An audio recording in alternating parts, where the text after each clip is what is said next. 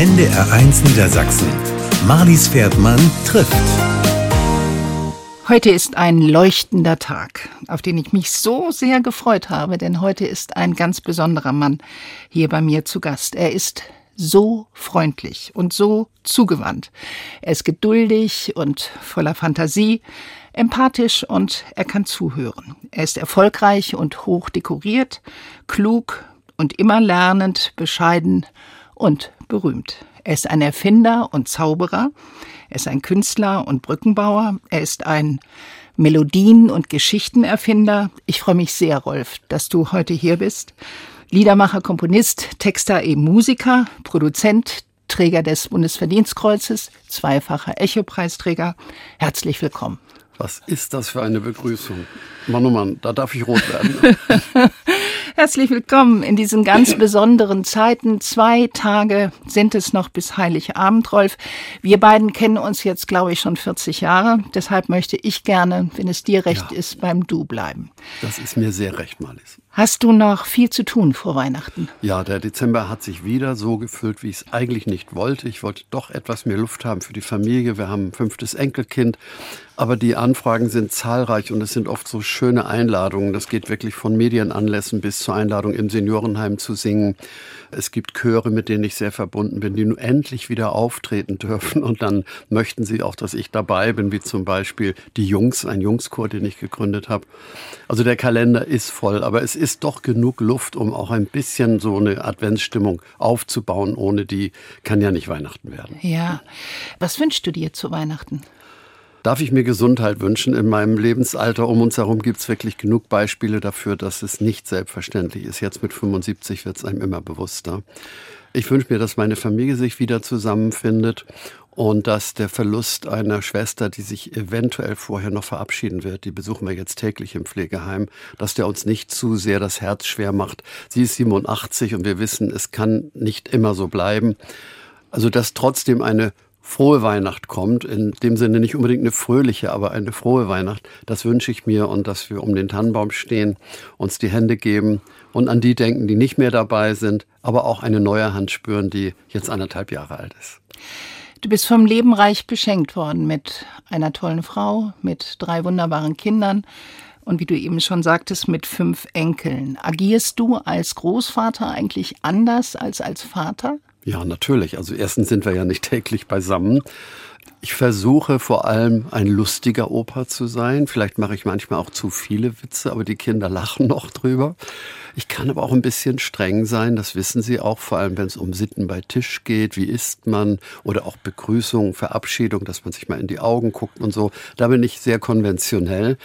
Aber ich spiele immer noch gern mit den Kindern auf dem Fußboden, vor allem mit dem Allerkleinsten. Da geht's jetzt los mit den Bauklötzern. Und ich versuche auch bei den modernen Spielen, die ja die Kinder geradezu süchtig machen, immer mal zu schauen, was spielen die denn da und wie geht denn das? Und vielleicht auch sogar ein bisschen mit ihnen zu spielen. Aber noch mehr freue ich mich, wenn auch die Größeren, unsere beiden größeren Enkelkinder Jungs äh, sind neun und zwölf, wenn die noch mit uns Mensch ärger dich nicht spielen oder irgendwelche Spiele, bei denen man was anfassen kann, Kartenspiele. Also wir haben sie noch immer dahin gekriegt, dass sie nicht ständig mit dem Smartphone und iPad in der Hand sind. Aber ansonsten singe ich immer noch gern mit den Kindern. Aber die Kinder sind unterschiedlich. Meine Kinder haben von vornherein ganz gern und ganz viel gesungen. Und die Enkelkinder muss ich ein bisschen dahin führen. Die singen dann auch, aber es kommt nicht so sehr von ihnen. Macht nichts, ihre Mama, meine Tochter Anushka, singt auch mit ihnen und sagt auch, ja, man kriegt sie zum Singen, aber von ganz allein kommen sie nicht unbedingt drauf. Es sei denn in der Schule und im Chor. Und da bin ich ja leider nicht dabei. Aber ich weiß, dass sie musikalisch sind, auch ein Instrument spielen, Klavier und Gitarre. Also man muss auch akzeptieren, dass die Enkelkindergeneration eine andere Kindergeneration ist. ist. Und mit anderen Medien ja auch ja. vor allen Dingen. Und man darf nicht so Erwartungshaltung haben, dass alles nochmal wiederkommt. Mhm. Am schönsten war für mich meine Frau mit den Enkelkinderbabys auf dem Arm zu sehen. Da war es wirklich so, als wäre es nochmal so wie früher, als sie unsere eigenen Kinder im Arm hatte und auch die Art, wie sie mit ihnen umgeht. Sie ist übrigens eine wundervolle Oma, hat einmal die Woche einen Omatag für die Enkelkinder und nimmt sich dafür auch viel Zeit. Und die Enkelkinder lieben ihre Oma ganz besonders. Den Opa bestimmt auch. Ja, ich glaube, sie mögen mich auch, aber richtig lieben tun sie bestimmt vor allem ihre Oma. Rolf, du bist, du hast es eben schon gesagt, im Mai dieses Jahres 75 geworden. Wie fühlt sich dein Alter denn innen an? Ich glaube, ich fühle mich tatsächlich nicht viel anders als fünf oder zehn Jahre vorher. Die Weltsicht ändert sich ein bisschen. Es kommt einfach ein Horizont immer näher, der unvermeidlich ist. Manchmal ein bisschen Melancholie, weil Dinge vielleicht zum letzten Mal sein werden. Das muss ich schon sagen. Aber ich bin ja auch jemand, der sich immer an Zahlen orientierte. Ich finde, 75 ist eine schöne Zahl. Ganz schön. Ne? Und es hat mir zu meinem Geburtstag jemand zum Eintritt ins letzte Quartal meines Lebens gratuliert. Das hatte ich vorher auch noch nie gehört. Sehr schön. Also, nein, ich bin nicht unglücklich, so alt zu sein, sondern ich bin dankbar, so alt zu sein. Denn es gibt wirklich nicht wenige aus meinem Lebensumfeld, die viel zu früh gegangen sind. Mhm. Inklusive zwei ehemals mitsingenden Kindern, die wir verloren haben. Ja, das habe hab ich gelesen. Du das hast ja so ein wunderbares Buch geschrieben, ja. ein bisschen Mut, ein bisschen Glück. Das erschien zu deinem 75. Geburtstag. Mein musikalisches Leben hast du es überschrieben. Aber ich finde, es ist ein ganz wunderbares Sittengemälde. Es ist fast eine Milieustudie mhm. der 50er und 60er Jahre. Ich bin ja auch in den 50er Jahren, Anfang der 50er geboren und habe vieles wiedergefunden. Zum Beispiel die Badewanne, die für viele Kinder reichte mit der gleichen Wasserladung. Am Heiligen Abend, ne? Am Heiligen eine Badewanne Abend, genau. für vier Kinder. Ja. Und dieses Buch ist eins, wo man eben auch lesen kann, wen du zurücklassen musstest. Und ja. da ist eben auch einer der Jungen dabei, zwei der sogar. oder zwei sogar, ja, die nicht mehr unter uns sind. Wie feiert ihr denn eigentlich Weihnachten? Ist das Essen? Ist das Singen? Ist das alles? Ich würde mal sagen, es sind drei Stufen. Die erste ist, wir schmücken den Tannenbaum und da kommen sogar unsere erwachsenen Kinder, wenn es irgend geht, weil das der fröhlichste Teil von Weihnachten ist. Im Grunde schmücken sie jetzt längst den Tannenbaum und ich gucke dann immer, ob die Kerzen, wir haben immer noch echte Kerzen, Wachskerzen, ob die so sitzen, dass es nicht gefährlich wird. Und gerade wenn äh, da ein anderthalbjähriger rumturnt, ist es natürlich ja, schwierig. Ja, dann kommen ne? natürlich die Kerzen beginnen erst bei Genau. einem Meter irgendwas. Und auch im Tannenbaumschmuck habe ich den ein oder anderen Wunsch, aber ich freue mich vor allem über die wirklich ausgelassene Stimmung und wir hören dabei das Album Advent an der Woderkant von der Fink war das Belie. Das waren meine Schön. ersten Weihnachtslieder 1978 geschrieben. Das ist so eine Art Kult bei uns. Und am Heiligen Abend da ist es natürlich unterschiedlich. Wir sind erstmal mit meinem großen Sohn Alexander zusammen, der in Berlin lebt. Der jüngere Sohn, der jetzt Papa geworden ist, feiert erstmal mit Der seiner Andreas. Frau, genau, und seiner Schwiegermutter. Und unsere Tochter Anushka mit ihren Kindern, die hat ja auch vier. Die sind inzwischen teilweise schon groß und erwachsen. Aber dann gehen wir zu Anushka. Und dort ist also auch die klassische familiäre Stimmung. Das heißt, es ist ein Tannenbaum da, man singt am Tannenbaum alle Jahre wieder oder O du Fröhliche und, und O Tannenbaum. Und dann geht's an die Geschenke ran. Und ich hoffe sehr, dass es ein zu verkraftendes Maß ist. Es war auch schon mal ein Jahr, in dem das Übermaß da war und darüber reden wir dann auch hinterher, weil jeder meint es gut mit den Kindern und es kommen Geschenke von allen Seiten und wenn sie dir dann nur noch so aufreißen und gar nicht richtig wahrnehmen, was da drin ist, dann ist es mir immer ein bisschen weh ums Herz. Aber darüber haben wir mehrfach gesprochen und ich glaube, darauf kann ich mich auch verlassen, dass meine Tochter da so denkt wie wir. Aber dann kommt ja noch der erste Weihnachtstag und da kommen dann noch mal andere Verwandte zusammen und das ist auch schön. Und Bei da euch dann zu Hause? ja, bei Ja. uns. Und da singe ich dann am ehesten auch meine Weihnachtslieder für die Familie als kleines Familienkonzert. Was genießt du in dieser Lebensphase ganz besonders? Den Rückblick mit der Perspektive, dass es noch einen Ausblick gibt. Aber der Rückblick ist natürlich die pure Dankbarkeit. Ich habe natürlich schon auch Dinge aushalten müssen. Mein Vater hat sich das Leben genommen. Es gibt um uns herum wirklich Menschen, mit denen wir durch Täler durchgehen mussten. Und da ist so ein Lied wie Ich schaff das schon vielleicht hilfreich, Ja. aber die Kräfte müssen von sonst wo kommen. Also, dass meine Lieder zum Teil jetzt schon Volksgut geworden sind. Die Weihnachtsbäckerei von 80.000 Schalke-Fans gesungen wird, aber auch immer noch von fünf, sechs Kindern im Kindergarten. Dazwischen liegen ja wirklich Entwicklungen, die ich als Geschenk des Himmels bezeichnen muss. Und es geht bei vielen anderen Liedern auch so, dass ich denke, die Dankbarkeit, das in die Welt gesetzt zu haben, die hat auch was mit einem Gottesgeschenk zu tun, so empfinde ich das. Macht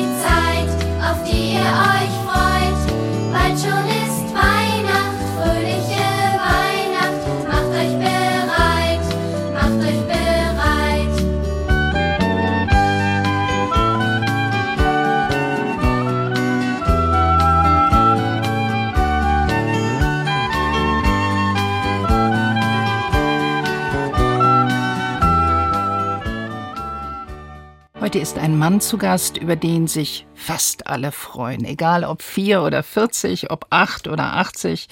Alle lieben Rolf.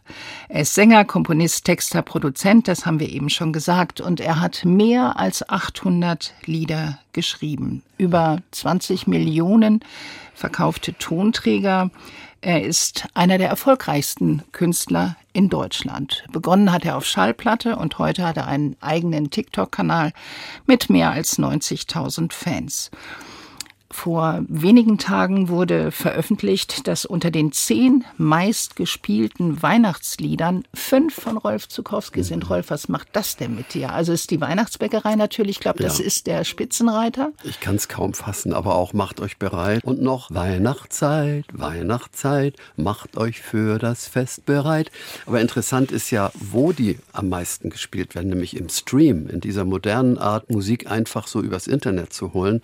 Ich glaube, fürs Radio gelten da andere äh, Kategorien. Da werden ja die deutschen Weihnachtslieder gar nicht so intensiv gespielt, wie es früher mal war. Aber im Stream sucht sich einfach das Publikum aus, was es, was gerne es hören hört, möchte. um ein Weihnachts- und Adventsgefühl zu bekommen. Genau. Und da bin Der ich eigene Musikredakteur. Dankbar. Ich bin auch überrascht, mhm. dass es diese Größenordnung hat. Es ist unter diesen ersten zehn übrigens kein englisches Weihnachtslied. Mhm. Also das deutsche Repertoire hat dort wirklich hat diese Kraft. Und die mhm. Weihnachtsbäckerei ist jenseits von allem äh, nicht zu fassen. Ich habe äh, heute Morgen mit äh, meinem äh, 40-jährigen Neffen telefoniert und ihm erzählt, dass ich mich heute mit dir treffe.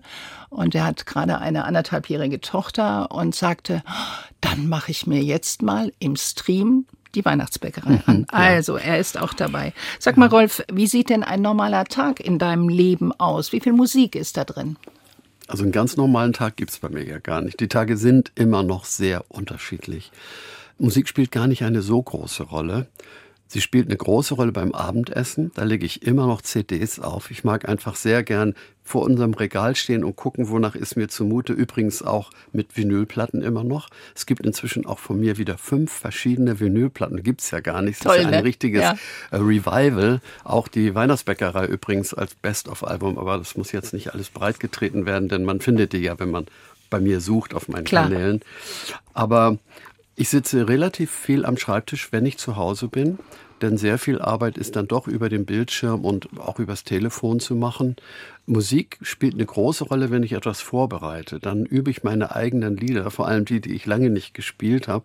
Das sind einerseits jetzt gerade die etwas intensiveren Weihnachtslieder, wie zum Beispiel Silber und Gold, ein unglaublich harmoniereiches Lied. Das ist ja God Rest You Merry Gentleman mit meinem Text. Aber auch wenn ich zum Beispiel im Seniorenheim bin, dann geht es teilweise um etwas sehr intensive, nachdenkliche Lieder, bei denen ich nun keinen Fehler machen möchte, damit es nicht immer unerwartet Unwürdig. lustig mhm. wird. Ja. Äh, dann übe ich meine eigenen Lieder. Und im Auto höre ich schon auch immer noch viel Musik, aber ich switche ehrlich gesagt ein bisschen durch die Wellen. Es, Singst es, du auch noch im Auto? Ja, das kommt immer wieder vor. Vor allem auch mit den Enkelkindern übrigens. Aber ich singe tatsächlich noch im Auto und ab und zu höre ich sogar meine eigenen Sachen, um Erinnerungen aufzufrischen. Und ich sehe dann auch die Kinder, die erwachsen geworden sind vor mir. Ich sehe viele Musiker, mit denen ich gearbeitet habe, vor mir und tauche ab und zu eine meine eigene Liederwelt. Aber das ist eher die Ausnahme auf langen Autobahnfahrten. Rolf, sei doch so nett und nimm uns bitte mal mit auf deine Lebensreise, die jetzt 75 Jahre währt. Wir können allerdings, das muss ich jetzt sagen, das alles nur antippen. Mhm. Das ist so reich, dein Leben, dass wir wirklich heute nicht alles ansprechen können. Aber wer mehr wissen will, dem lege ich dieses Buch ans Herz. Ein bisschen Mut, ein bisschen Glück von Rolf. Am 12. Mai 1947 ist Rolf Zukowski in Hamburg als Sohn eines Seemanns und einer Friseurin, die später Postbeamtin wurde, geboren wurde. Er war ein Kind, das, wie würdest du den Satz beenden? Das behütet war in wirklich schwerer Zeit. Der Stadtteil Winterhude, in dem ich aufgewachsen bin, war weitgehend zerstört und die nicht zerstörten Häuser hat teilweise mein Großvater betreut als Hausmeister. Und die Trümmer waren auch Spielplätze, die gefährlich waren, die aber auch verlockend Das war der waren. Vater deines Vaters, ne? genau, ne? Ja. ja. Und ich glaube, dass ich ein Kind war, mit dem man eigentlich ganz gut zurechtkam, weil ich immer neugierig war auf alles Mögliche. Und weil Musik in unserem Haus eine große Rolle spielt, habe ich schon als Kind auch sehr gern gesungen. Meine Mutter hat so typische Operettenmelodien gesungen, aus Das Land des Lächelns zum Beispiel, immer, immer nur lächeln, lächeln und genau. immer vergnügt. Oder Katharina Valente, wo meine Sonne scheint. Aber es kamen dann später auch die ganz lustigen Schlager, Bill Ramsey, äh, der Wumba Tumba Schokoladeneisverkäufer. Und wir haben uns in der Wohnung auch äh, unsere kleinen Spielwelten gebaut. Es gibt ein Lied von mir, das heißt, ich baue mir eine Höhle und dann versteck ich mich darin. Da sind Bilder drin aus meiner Kindheit, wo wir uns mit den Wolldecken und Handtüchern genau, und den Klammern Tisch genau. eine Höhle gebaut haben. Unsere Kinder haben das auch gemacht, aber eher mit kleinen verschiebbaren Polstermöbeln. Und ich war ja nicht allein. Ich hatte einen Bruder, dessen Vater im Krieg gefallen war. Der ist anderthalb Jahre älter als ich und eine Schwester. Die Anke. Und äh, acht Jahre nach mir wurde Heino geboren, der sich dann Pitt nannte, weil das Wort Heino ihm doch ein bisschen zu schaffen machte. Inzwischen sieht er das viel entspannter. Ist übrigens sehr, sehr erfolgreicher, guter Naturfilmer geworden, vor allem von Australien. Aber wir als Geschwister haben gut zusammengehalten. Wir haben uns, glaube ich, gar nicht oft gestritten und wir konnten oft rausgehen. Draußen gab es ja nicht so viel Straßenverkehr und diese Jarrestadt, in der ich aufgewachsen bin, hatte auch so Hinterhöfe und Parks. Also in der Schule habe ich vielleicht manchmal ein bisschen angegeben. Es gibt eine Situation, in der das Wort Prahlhans vorkam. Mhm. Ich glaube, die Geschichte heißt Nispuk. Und da haben mich mehrere Kinder so angeguckt. Und da habe ich gedacht, oh, vielleicht hast du doch ein bisschen, bisschen zu viel draufgelegt. Äh, draufgelegt. Ja. Aber ich fand die ähm, Geschichte so ganz wunderbar, dass ich sie ganz kurz anlesen möchte. Die handelt von deiner Mutter und dass ihr einmal im Jahr immer Möbel gerückt habt, damit alles ein bisschen anders war und es wurde dann auch die Schränke überlackiert. Genau. So viel Veränderung, schreibst du, musste es sonst in einem bescheidenen Leben dann doch schon sein. Wenn es ihr richtig gut ging, der Mutter von Rolf, dann stieg sie auf den Tisch, tanzte für uns und ihre Freunde wie der Filmstar Marika Röck und beendete ihren Vortrag selbstverständlich mit, mit einem, einem Spagat. Spagat. Das ist ja das unfassbar. meine Mama, ja. Und deine Mutter hatte, schreibst du, ungarisches Blut. Papa war Ungar, sie ja. war aber ein Pflegekind. Unsere Oma und unser Opa waren immer Oma und Opa, aber sie waren eigentlich nicht leibliche Großeltern. Ach so, die mit Eltern, dem Gemüsestand. Ganz genau. Sondern der Papa, der hat offensichtlich seine Frau, eine Berlinerin, mit dem Kind sitzen lassen. Es mag aber auch andere Gründe gegeben haben, warum er das Land verlassen hat. Die letzten Nachrichten, von denen ich weiß, kamen aus Paris. Und meine Mama ist als Pflegekind so aufgenommen worden wie ein richtiges eigenes Kind. Und wir wussten sehr lange nicht, dass das sie ein ist, Pflegekind ah, ja. Das haben wir eigentlich erst als Erwachsene erfahren. Und es gab gar keinen Zweifel, dass Oma und Opa unsere Oma und unser Opa sind. Die wohnten in Fußbüttel genau. und hatten einen Gemüseladen. Ich finde diese Geschichte so wunderbar, dass dich dein Pumproller ja. tatsächlich, bis du 14 wurdest, hast du wohl kein Fahrrad gehabt, Nein, sondern bist mit diesem Pumproller in ähm, Hamburg unterwegs gewesen. Und du sagst, wenn du heute die Strecke fährst von Winterhude bis nach ja. Fuhlsbüttel, dann denkst du, oh Gott, man als kleines Kind Na, bist du damit gefahren. Glauben. Also wer Hamburg ein bisschen kennt, der kennt den Stadtpark und die City Nord. Und die City Nord war aber mal eine Schrebergartenanlage, riesengroß. Und man konnte tatsächlich mit dem Roller ganz ungefährdet eigentlich diese, glaube ich, sieben, acht Kilometer fahren. Und zurück war es dann allerdings so, dass ich links und rechts ein Netz am Lenker hatte mit Gemüse, mit Kartoffeln und so weiter.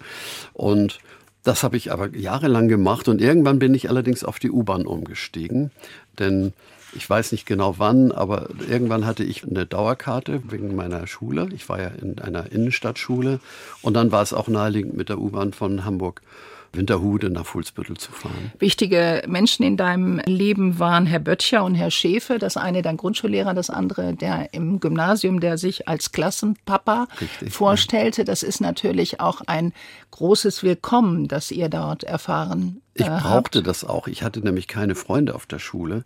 Und der Herr Böttcher, ein sehr kluger, wir waren übrigens seine erste Klasse. Herr Böttcher ist gestorben letztes Jahr. Ich durfte aber auf seiner Trauerfeier auch noch einmal mich quasi bei ihm bedanken. Herr Böttcher hat meiner Familie, meinen Eltern empfohlen, dass ich in der Innenstadt zur Schule gehen sollte. Eine sehr innovative Schule, mhm. Französisch als zweite Fremdsprache, Wirtschafts- und Sozialkunde in der Oberstufe und eine sehr reformierte Schule vom Denken her. Und ich glaube, darum bin ich auch sehr geprägt davon, weil ich über diese Schule dann äh, viele kennengelernt habe, nicht zuletzt auch meine Frau durch die Band, die wir da gegründet haben. Aber da ich dort keine Freunde hatte, war das erste Jahr wirklich traurig. Und ein Lehrer, der sich Klassenpapa nannte, der hat mir einfach gut getan. Heute wird man vielleicht sagen, pädagogisch ein bisschen old-fashioned, aber das war für uns vom Herzen her genau das Richtige. Du hast deine erste Gitarre mit 14 bekommen. Eigentlich war sie für deinen Bruder und für dich. Das war aber schwierig, eine Gitarre zu teilen. Das kann ich mir vorstellen. Und er hatte auch nicht wirklich Interesse daran. Du hast sie von deinem Vater bekommen, ja. der sie in einer Kneipe eingetauscht hat, als ein genau. Zechkupan ja. gesagt hat, er kann das nicht bezahlen, aber die Gitarre könne er haben, also wenn er die, die Rechnung Geschichte übernimmt. Die kommt von meinem Bruder und ich glaubte ihm einfach, dass mein Papa ge gesagt hat, da konnte jemand seine Zeche nicht bezahlen, dann habe ich sie ausgelegt, dafür hat er mir seine Gitarre gegeben und die hat er tatsächlich sonntags morgens dann zum Frühstück mir überreicht und ihm auch. So schwierig das Leben mit einem alkoholkranken Vater sicher gewesen ist, so hat er dir doch ermöglicht, Gitarre zu lernen. Das ja. ist doch sicherlich auch etwas, was Richtig. in deinem er Leben eine Rolle spielt. Er hat mich auch ermutigt. Ja wir sind ja vier Geschwister und jedes Kind kann seine eigene Geschichte über meinen Papa erzählen. Und das sind überhaupt nicht immer nur fröhliche Geschichten. Aber wir haben ihn alle auch singend, Mundharmonika spielend erlebt. Und die schweren Stunden musste irgendwie jeder für sich aushalten. Ich hatte das große Glück, mit ihm eigentlich ganz gut klarzukommen. Aber das gilt leider nicht für alle meine Geschwister. Da finde ich den Satz so schön, wenn er Zigaretten geschmuggelt hat, dass er gesagt hat, mach dir keine Sorgen, mein Jung, ein Seemann darf das. Sag mir, wo die Blumen sind,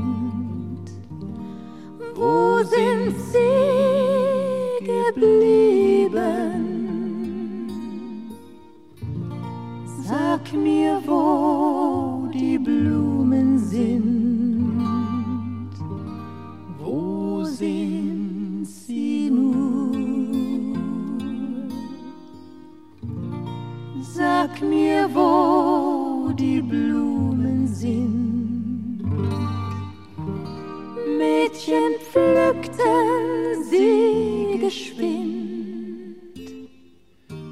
Wann wird man je verstehen? Wird man je verstehen? NDR 1 Niedersachsen. Marlies Pferdmann trifft. Ich treffe heute Rolf Zukowski. Rolf, du hast es eben schon gesagt, an der Schule hast du deine Frau kennengelernt, denn du hast dann eine Band gegründet mhm. mit anderen Jungs zusammen und sie war im Publikum. Hat das sofort eingeschlagen zwischen euch? Wie der Blitz, ja. Also sie ging nicht auf unsere Schule, aber die Band hat mich in den Hamburger Westen getragen, da kam die nämlich her und sie hieß übrigens The Beethovens mit dem großen A in der Mitte. Das war übrigens sehr passend, weil unsere Schule Albrecht-Teer-Schule hieß. Und da war also ATH mitten im Wort ja. Beethovens. Und wir haben im Hamburger Polo Club auch gespielt. Und da stand sie vor der Bühne und schaute mich so an wie keine andere vorher. Und wir haben uns einfach knall auf Fall verliebt. Sie hatte aber noch einen anderen Freund. Und es hat ein bisschen gedauert, bis sie die Kraft hatte, sich von dem zu trennen. Aber wir haben uns dann tatsächlich gefunden. Sie wurde dann 16, mit 15 haben wir uns kennengelernt. Also wir waren wie, beide Wie alt warst jung. du denn? Du warst ja, ich bin drei Jahre älter. Drei Jahre ja, älter, ah ja. Ich war 18 mhm. und dann 19. Ja, 1966 war das. 1967 hast du dann mhm. Abitur gemacht. Und du hast doch auch den Versuch dann gemacht, eine Profiband zu gründen, ne? Also die Band wurde gegründet von Joachim Pauli ja. und ich bin eingestiegen, wie auch unser Schlagzeuger Peter Metz, von dem übrigens die Bilder der Vogelhochzeit stammen. Also er hat die Bilder kreiert. Und diese Band hielt so zwei Jahre. Beethovens waren wirklich auch erfolgreich. Wir haben sogar eine Schallplatte gemacht. Wir haben im Vorprogramm der Beach Boys gespielt. Und du hast in Ostdorfer Gemeindehaus durch Pastor Schellhorn genau. auch eine wunderbare Möglichkeit des Probens. Täglich habt ja. ihr geprobt. Ja, wir wollten ja Profis werden. Genau. Ja. Und ihr wart bekannt bis Zeven und Fallingbostel. Das war also so im Norden Sogar Niedersachsens. Wuppertal, wenn man genau guckt. Beat Club Wuppertal. Den will ich natürlich nicht mhm. unterschlagen. Und ihr habt Happy to be Happy 5000 Mal verkauft. Ja, 50 in Thailand. Richtig. Also ähm, da muss ich, glaube ich, mal hin, um zu gucken, wer die gekauft hat. Dann ja. wart ihr durchaus in etlichen Fernsehsendungen, Drehscheibe, Musik für junge Leute im 4321 Hot in genau. Vorläufer der Disco-Sendung übrigens im ZDF. Und ihr wart auch in der Schaubude? In der aktuellen Schaubude. Ja. Da mussten wir übrigens Smokings tragen. Ja, das habe ich auch gelesen. gemietet. Vollkommen irre. Logischerweise hatten wir keine Smokings. Und der Witz, den hat jetzt unser Bassist mir nochmal wieder erzählt, wir sind nach der Sendung direkt in ein Gymnasium in der Nähe gefahren und sind im Smoking auf die Bühne gegangen. Und er meint, mehr gefeiert wurden wir nie. Also wir hätten eigentlich im Smoking weitermachen müssen. Aber wir hatten natürlich auch unsere Kleidung. Wir hatten ja einen Preis gewonnen vom Hamburger Abendblatt. Und dazu gehörte auch, dass wir eingekleidet wurden bei Seelbach in Düsseldorf. In Düsseldorf. Das Wahnsinn. war damals so ja. Kings Road, Carnaby Street Mode. Die gab es in Hamburg komischerweise noch nicht. Und ihr habt diesen Schallplattenvertrag dann auch bekommen. Es ging dann irgendwie ein bisschen traurig zu Ende am zweiten ja, Weihnachtstag traurig, ja. 67. Also der ähm, Gründer der Band, Joachim Pauli, war ja unser Sologitarrist. Und wir waren eine typische Beatband, ne? auf den Spuren der Beatles, der Hollies, der Kings. Und er wurde aber immer leidenschaftlicher an der Gitarre. Jimi Hendrix hat er plötzlich entdeckt als Vorbild und Eric Clapton und seine Soli wurden immer länger und wir konnten ihn immer noch mal wieder einfangen. Aber im Star Club endete das Solo einfach nicht. Am ersten, zweiten Weihnachtstag genau. 67. Mhm. Es ging irgendwie nicht. Das Publikum wurde immer verärgerter. Ich glaube, es flog sogar eine Bierflasche auf die Bühne. Und dann sind wir von der Bühne gegangen, wir drei anderen Beethovens, und der Beleuchter hat dann irgendwann das Licht, Licht ausgemacht. ausgemacht. Wahnsinn. Und dann war sein Solo zu Ende und leider auch die Band, denn das konnten wir auch nicht wieder kitten. Dort, gewesen. also im Star Club auf der Reeperbahn, wo ja im Prinzip die Karriere der Beatles begann, war eure dann leider Gottes ja. zu Ende. Aber du hast einen schönen Satz geschrieben. Ein Zipfel vom Mantel der Rockmusikgeschichte hat dich dann doch erwischt in ja, den 60er das kann man Jahren. Wohl sagen, ja, ja. Und wir ähm, haben ja noch eine Nachfolgeband gegründet. Das ja. heißt, Michael Fischer hat den Gitarristen ersetzt. Und wir haben jetzt gerade, weil es die Beethovens LP auch wieder als Vinyl gibt, das hat mir meine Schallplattenfirma zum Geburtstag geschenkt, haben wir eine Party gemacht und haben alte Erinnerungen aufgefrischt und gesehen, dass Harmony Company, die Nachfolgeband, sehr viele Auftritte hatte. Echt? Immer mit so Gagen zwischen 300 und 500 Mark, das war gar nicht so schlecht damals. Und damit haben wir teilweise auch unser Studium finanziert. Mhm. Du hast dann studiert, ihr habt geheiratet. 71. Vier, vier Monate vor ja, der Geburt von Anushka. Gehört, ne? Genau, genau vorher, natürlich gehört. vorher. und deine Frau Monika hat dann als Schneiderin in einer Boutique auch mhm. gearbeitet und hat im Prinzip den Familienunterhalt ja auch sagen, bestritten. Ja. Und du hattest das Glück, kann man doch so sagen, mit Anushka ganz viel Zeit verbringen Richtig. zu können mit eurem ersten Kind. Ja, also diese ersten Monate sogar, man sagt ja immer das erste dumme Vierteljahr oder so, das ist es gar nicht. Wenn man mit einem Kind so eng zusammen ist, sieht man so viele Entwicklungsschritte und hört irgendwann die ersten Töne, die offensichtlich Musik sind. Und bei Anushka ging das sehr, sehr früh los. Und die singen sagen, eher, sie, als sie ja, sprechen. Ne? Finde ich, ja. ja also dieses Lalalala, dieses Baby-Lalala hat ja. was von Musik. Aber sie hat dann tatsächlich mit knapp zwei Jahren angefangen, richtig zu singen. Und zwar klassische Volkslieder. Es gab so ein Bilderliederbuch, die Liederfibel, die die gibt es, glaube ich, heute noch im Schwan Verlag. Und da hat sie diese ganzen klassischen Lieder gesungen, wie Alle meine Entchen und es klappert die Mühle am rauschenden Bach. Und das habe ich gehört, war begeistert und berührt davon, wie schön sie singt. Und habe aber immer gedacht, komisch, die haben ja mit ihrem Leben gar nichts zu tun, die Lieder. Und dann haben wir beide gemeinsam angefangen, uns Lieder auszudenken. Haben so Situationen gehabt wie Mein Platz im Auto ist hinten und so. Auf dem Weg zum Kindergarten habe ich dann angefangen, Lieder zu schreiben. Oder Papi, wach auf. Ja, das war natürlich auch aus dem Leben. Also wer möchte nicht lieber von seinem Kind als von so einem blöden Wecker geweckt werden.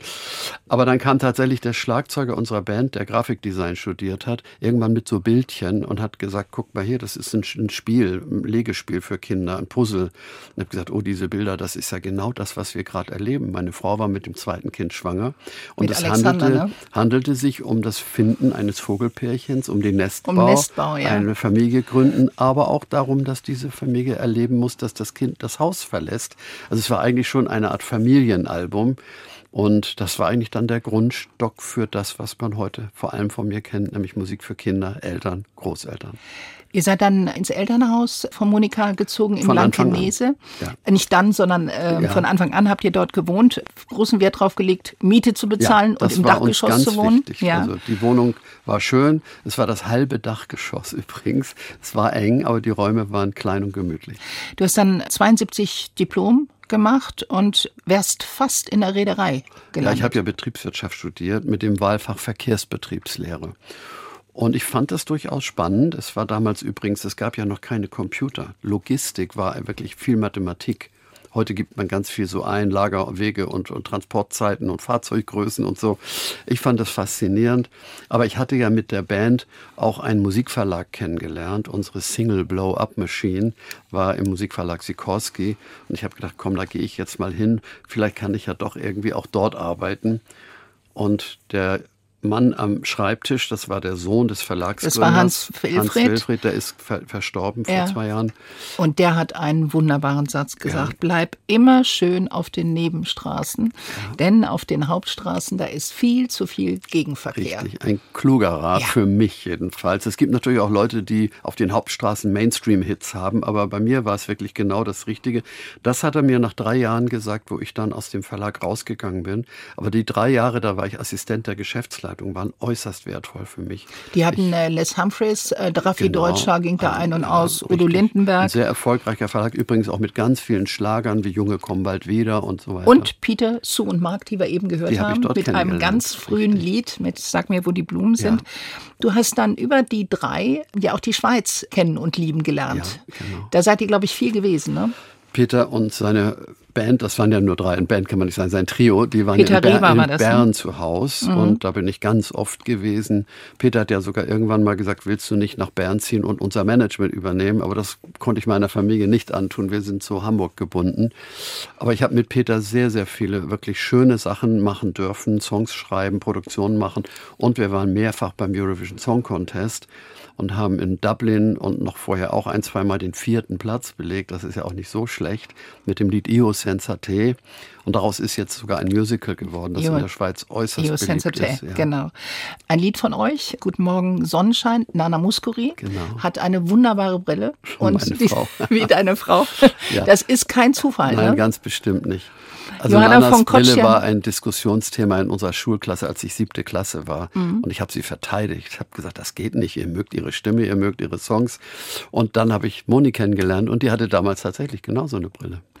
Aufstehen ist schön. Johanna von Kotschan äh, habt ihr auch äh, gemacht. Das war, glaube ich, eine hochintensive Zeit. Und dann auf dem Höhepunkt eigentlich dieser Zeit entstand dann die Vogelhochzeit. Ja, also es waren die Schlagerjahre sozusagen. Die Vogelhochzeit ist ja entstanden 1974. Veröffentlicht habe ich sie aber erst 1978. Und dazwischen waren viele Versuche, das irgendwie unterzubringen. Aber ich war ja auch noch im Musikverlag beschäftigt. Ich musste ja 75 erstmal den Musikverlag verlassen und mich selbstständig machen. Aber wir haben dann tatsächlich eine Plattenfirma gefunden, die diese Bilder von Peter Metz als Cover akzeptiert hat. Ein Bilderbuchverlag konnten wir nicht finden.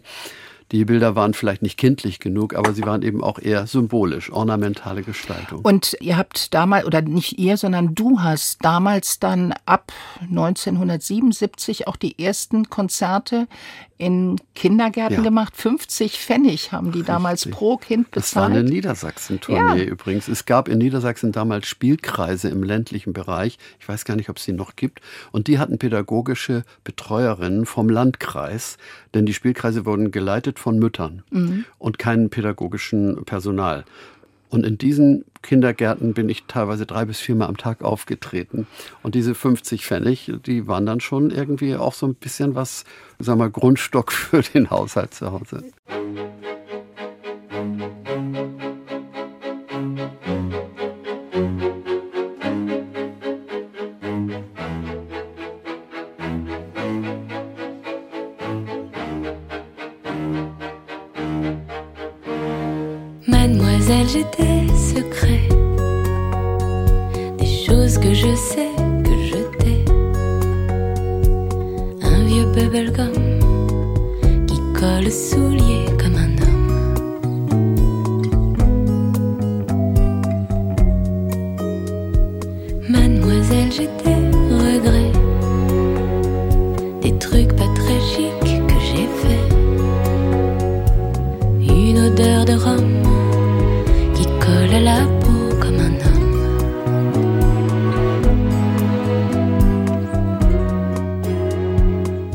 Rolf Zukowski zu Gast und wenn Sie Heute ist der 22. Dezember, noch kein Weihnachtsgeschenk haben.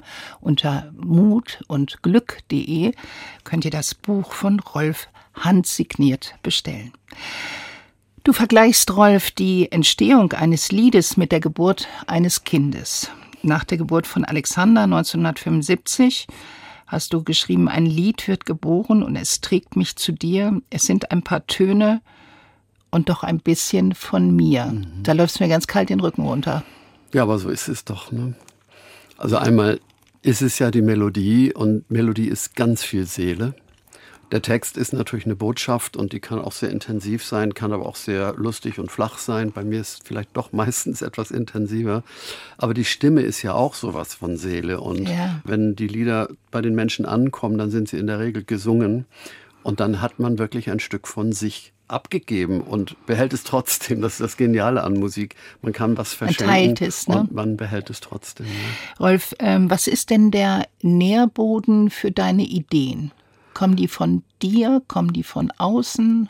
Also ich denke, das Allermeiste kommt dadurch, dass ich Menschen gerne beobachte und ihnen zuhöre. In den frühen Jahren gab es oft Aussagen, die mir nachliefen.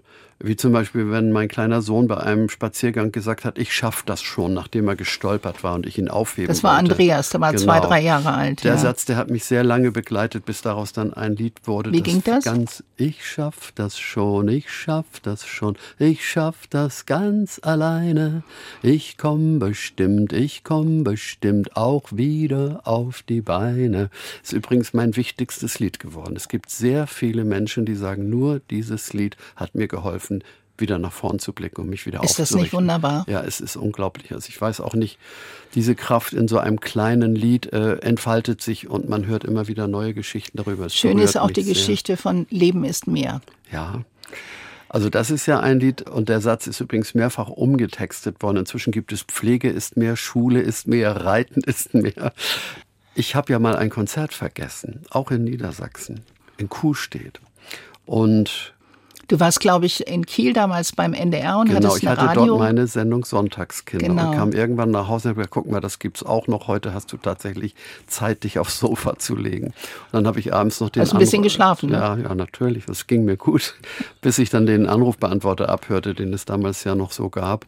Und dann hörte ich die verzweifelte Frau Wienert aus Kuhstedt, die mir sagte, Herr Zukowski, wollten Sie nicht eigentlich bei uns sein? Oh Gott, da bleibt einem doch das sehr, Herz stehen. Ja, es war oh. wirklich furchtbar. Ja. Der zweite Anruf war, ja, werden Sie nun noch kommen oder was soll ich nun machen? Und der dritte war wirklich ein bisschen deprimiert und sagte, Herr Zukowski, Sie kommen ja wohl nicht mehr, das war wohl nix. Oh Mann, ich bin zum Postamt gefahren, das Nachtpostamt in Hamburg am Hauptbahnhof, habe einen Entschuldigungsbrief abgegeben, habe gesagt, ich komme sofort und mache das wieder gut. Und das habe ich auch getan. Ich war dann einmal nur für die Kinder im Kindergarten, damit sie den Rolf kennenlernen, wie er wirklich ist. Und den Eltern, Großeltern, nicht dem ganzen Dorf, habe ich dann auch noch ein Entschuldigungskonzert gegeben. Und ich glaube, in Kuhstedt habe ich jetzt mehr oder weniger nur Freunde, weil wir sind dadurch eigentlich noch enger zusammengewachsen. Ja. Du hast eben erzählt, woher du äh, Ideen nimmst. Beeinflusst hat dich auch Peter Ustinov, der wohl für dich etwas gewesen ist, wo du gesehen hast, auch im hohen Alter ja. kann man das Kind in sich bewahren, kann man träumen, kann man Fantasie genau. weiterentwickeln. Und ich glaube, Erich Kästner hast du geschrieben, Richtig. das sind die Aber mein Lied Menschen. der Zukunft, Kind sein kann man für ein ganzes Leben. Kind sein, man kann sich selbst die Chance geben, Kind zu bleiben, klug und weise, bis zum Greise, nee, hell und wach und klug und weise. Wer das schafft, wem das gelingt, hört immer wieder, wie das Lied der Zukunft klingt. Das hätte ich ohne Peter Ustinov bestimmt nicht geschrieben. Und Kästner hat sehr ähnliche Gedanken geäußert. Martin Luther hat gesagt, wer einem Kind begegnet, der begegnet Gott auf frischer Tat. Mhm. Was für ein wunderbarer Satz. War das ja. auch ein Kinderliedermacher? Er hat tatsächlich Kinderlieder geschrieben. Ich habe eine kleine Sammlung von ihm von einem Professor von der Universität in Potsdam bekommen, äh, unter dem Titel Luther, der erste Kinderliedermacher. Ich habe ihn natürlich nicht getroffen, aber dass man sich Kindern so widmet und sie wirklich auch spürt als wirklich ganz nah dran an dem, was der liebe Gott mit Menschsein mal gedacht hat. Denn als Kind fängt es an und das, was aus einem Kind werden kann, ist ja eigentlich das Spannende. Und oft wird es ja auch sehr überraschend. Ich würde dich jetzt mal bitten, ein paar Sätze zu vervollständigen, wenn ich zaubern könnte. Dann würde ich mit meinen drei Kindern eine Session machen, in der sie mit mir einen Song schreiben und den wir aufnehmen und den wir vielleicht nie veröffentlichen, aber nur für uns. Du hast übrigens ein paar Lieder, die du Anuschka geschrieben hast, die du nie veröffentlicht hast. Das ist auch so ein Schatz, glaube ich, den du bewahrst. Ja, ne? es gibt dann noch so ein Kästchen mit alten Tonbändern. Mal gucken, ob ich irgendwann doch noch den Mut habe, damit in die Öffentlichkeit ich zu gehen. rege mich richtig auf.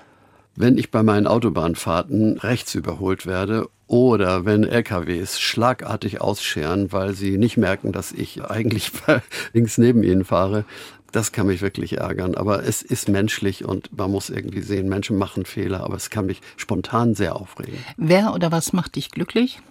Immer wieder meine Moni. Also das hat sich zum Glück wirklich nicht geändert nach über 50 Jahren. Gibt es da ein Rezept von euch? Das kann es nicht geben. Wir haben uns sehr früh kennengelernt. Wir waren im Grunde große Kinder.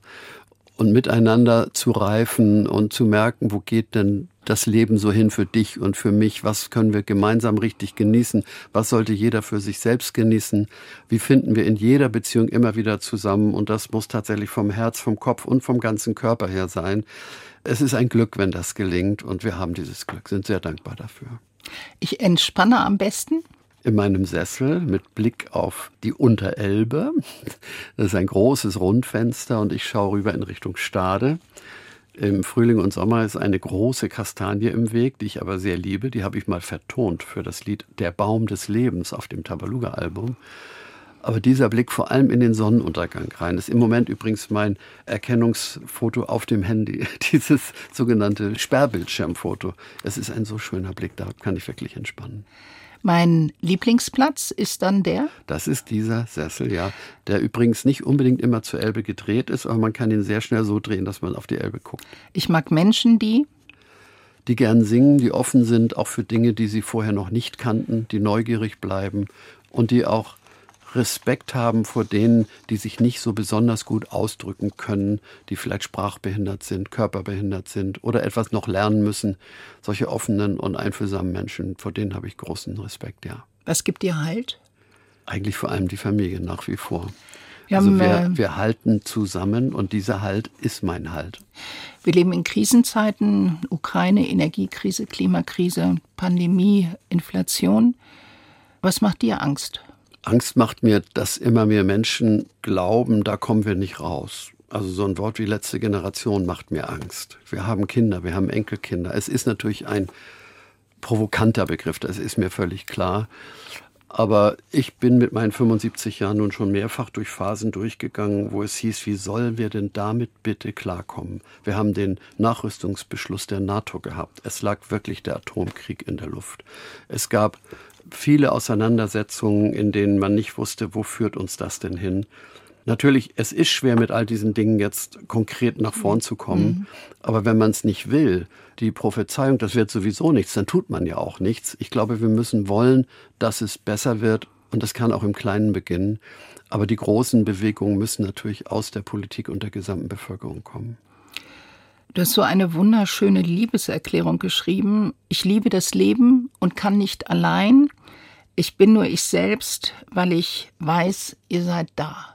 Das ist ja nicht nur eine Liebeserklärung an deine Familie und sicher an deine Frau, sondern auch an viele Freunde. Ja. Du hast auch das Glück, dass du immer wieder Menschen begegnet bist, mit denen du etwas gestalten, machen, kreieren konntest. Das ist, glaube ich, Aber ein ich habe, großes glaube ich, Glück. auch instinktiv immer solche Menschen gesucht. Es kommen natürlich mir Menschen entgegen. Ich komme meistens mit den Menschen sehr lange gut klar. Aber wenn es um Musik geht, wenn es um gemeinsame Projekte geht, Tourneen, Aufführungen, dann muss man auch einen Instinkt dafür haben, mit wem kann ich was anfangen, obwohl ich nicht weiß, wo es uns hinführt. Man muss ja oft gemeinsam Schwierigkeiten im Entwicklungsprozess aushalten und die Inspiration, dieses Gefühl, wir wollen das, wir können das, darf einen nicht verlassen. Also in dem Sinne habe ich schon sehr, sehr vielen Menschen zu verdanken, welchen Weg ich gegangen bin. Und sie sind teilweise eben auch mir dankbar und das freut mich auch sehr. Deinen 75. Geburtstag hast du mit deiner Frau Monika alleine, also zu zweit alleine, in Paris gefeiert. War euch das wichtig, das für euch alleine zu machen? Meine Frau hat nach meinem 70. Geburtstag, den wir viermal gefeiert haben, vier richtige Feiern, verschiedene Kreise, in denen ich lebe, hat sie gesagt, bitte nicht nochmal. Denn sie ist immer so aufgeregt. Sie hat teilweise auch wirklich sehr viel Arbeit damit gehabt und vor allem Herzklopfen. Und ich habe gesagt, 75 machen wir beide ganz allein. Und da kam eigentlich nur Paris oder Wien in Frage, die beiden Kulturstädte Europas, die wir so lieben.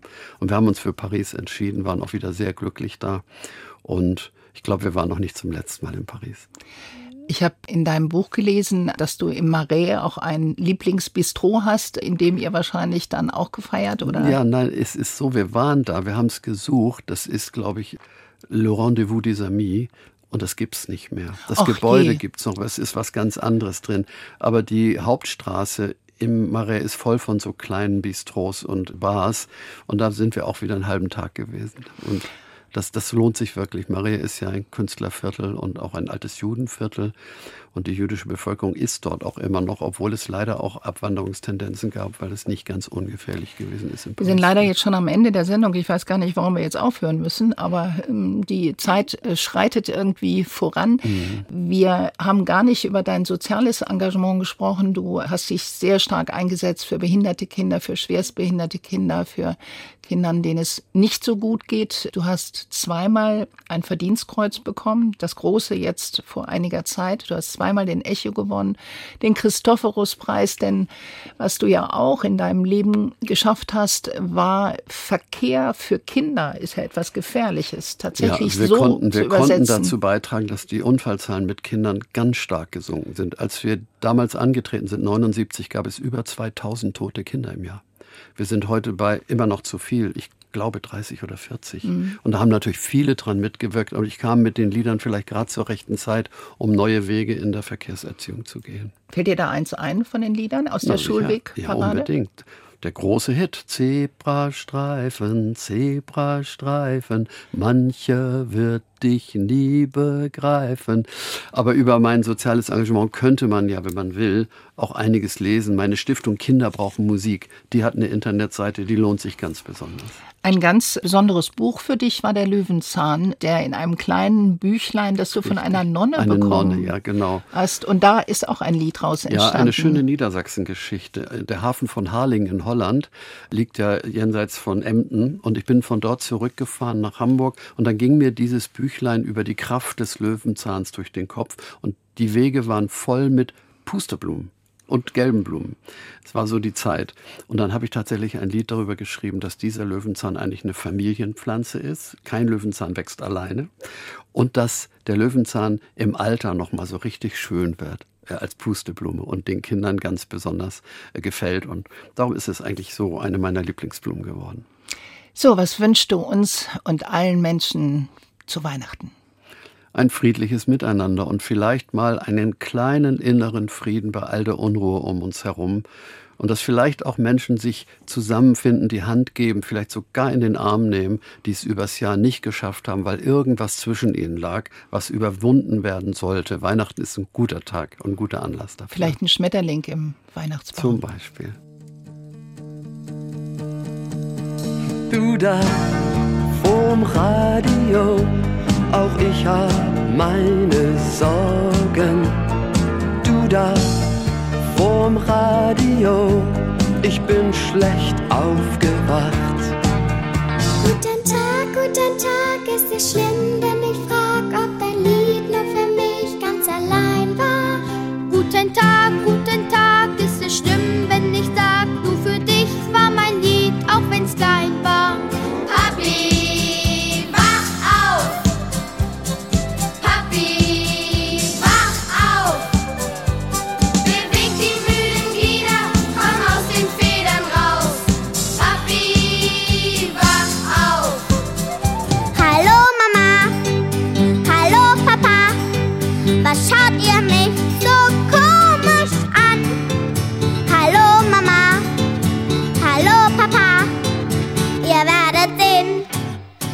ich schon kann. So wie du bist, so wie du bist, so und nicht anders sollst du sein. Kommt, wir wollen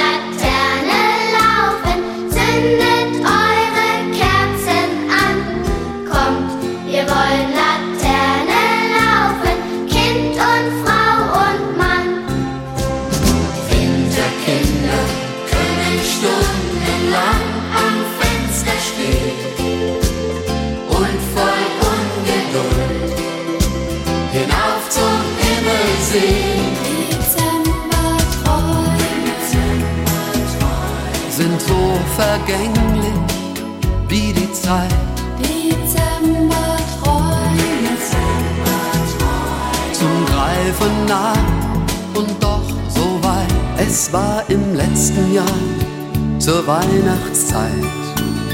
Wir machten unser Zimmer für das Fest bereit. Da stand der Tannenbaum noch frisch